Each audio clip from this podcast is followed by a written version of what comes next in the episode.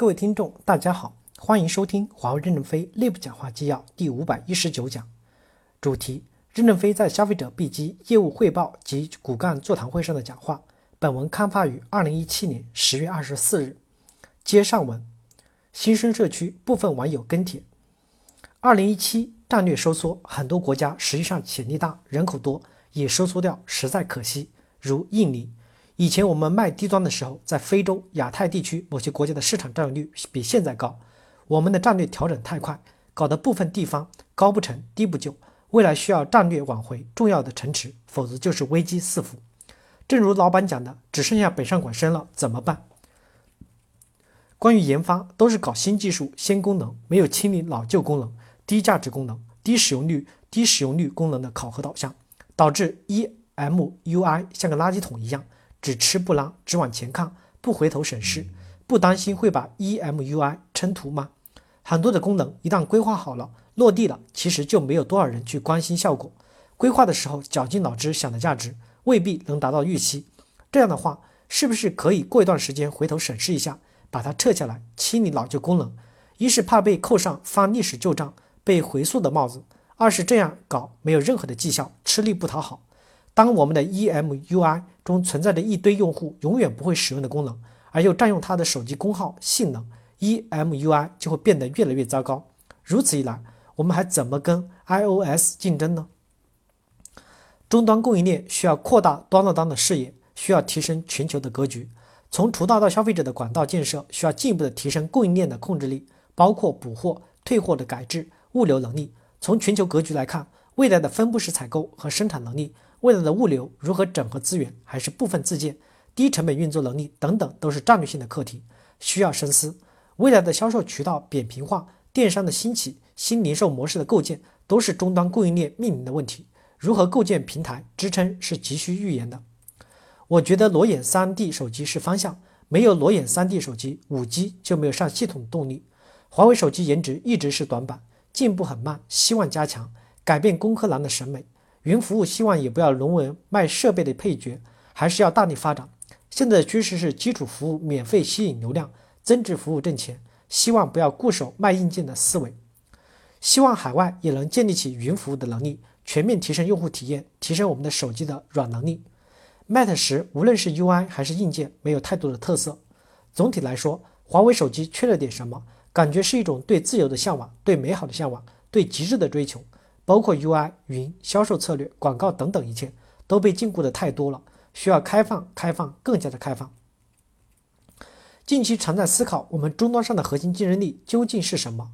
苹果靠创新和品牌积累受益，三星靠产业链控制发力，OV 靠渠道和营销取胜，小米靠硬件的生态布局和直营低成本在低端机上逆袭。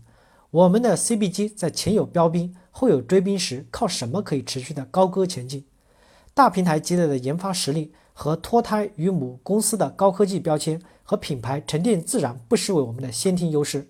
但在行业面临更多的新技术变革和跨界竞争的大环境下，我们原有的思路是否足够应对？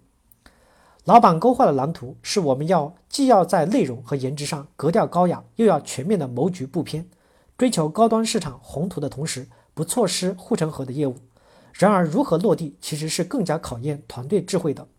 以客户为中心是我们倡导的价值观，但在 CBG 领域，凡是快速超越对手的，无论 OV 还是小米，都是把我们奉为规规稿的口令发挥的更加淋漓自如。为何我们的产品更侧重技术参数和专业术语的叠加宣传？我们是否可能在销与产之间形成洞察与设计立项的勾稽关系？我们的市场细分和用户的画像匹配是否准确？我们的目标客户是否精准感知到了？小众亦或主流？从产品立项伊始到退市的商业循环中，是否和启动的初衷一致？还是仅仅为了冲出货量，不断的叠加了同质化的畸形，从而给消费者带来困扰？我们的研发和营销投入管理体系是财务强亲眼的，还是兼顾财务约束和业务前瞻性的？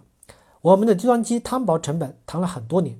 为何 BU 唯独看赚钱的 Y 系列手机，到了区域维度核算时，依然因为降不下来的营销费用分摊和管理费用吃水线而亏损，导致区域为了盈利反馈无产品可以销售？荣耀的激励机制一定程度会解决销售自动力的问题，但区域的吃水线机制如果不客观的回顾和基于业务的实质归位，低端市场的后遗症仍在。好在这些问题大家都已觉察，真心希望在清晰的方向指引下 C B G 业务不断的超越，稳步前进。大家很难理解我们公司的成本结构，那些超低端的手机对于我们多么的难，别人无需交纳专利提成费，而我们需要交。别人的质量标准低，而我们的高质量带来的成本增加，整个公司的运作成本也比别人高，研发创新投入也大。兄弟姐妹们，不当家不知柴米油盐贵呀！哪些市场是你能做的呢？哪些是不能去做的？哪些是可以去努力，但仍然是很困难的？我们一定要有清醒的头脑，切忌盲目与头脑发热，给公司造成巨大的亏损窟窿。我们这几年移动应用错过了太多。WeChat 五年前搞第一个版本的时候，我们错过了。共享单车我们错过了，百度外卖我们也错过了，盛大起步也就几个人，淘宝平台我们也错过了。未来的时代不能仅仅是硬件的时代，智能时代，软件的比重会越来越大。我们不能总是觉得自己不行，几个人就可以开始搞 AI、搞平台、搞通信软件，我们怎么不行？这十年我们错过的比得到的还多，利润下降，我们该反思了。成立一个智能移动应用团队，几十个人就可以搞起生态链，大有作为。比如。我们 eSpace 就很好，当然很多人说烂，我觉得很好。多少公司用 QQ 来办公，我们可以免费提供这个平台给企业级应用。不是想怎么赚钱，如果用起来不赚都不行。感谢大家的收听，敬请期待下一讲内容。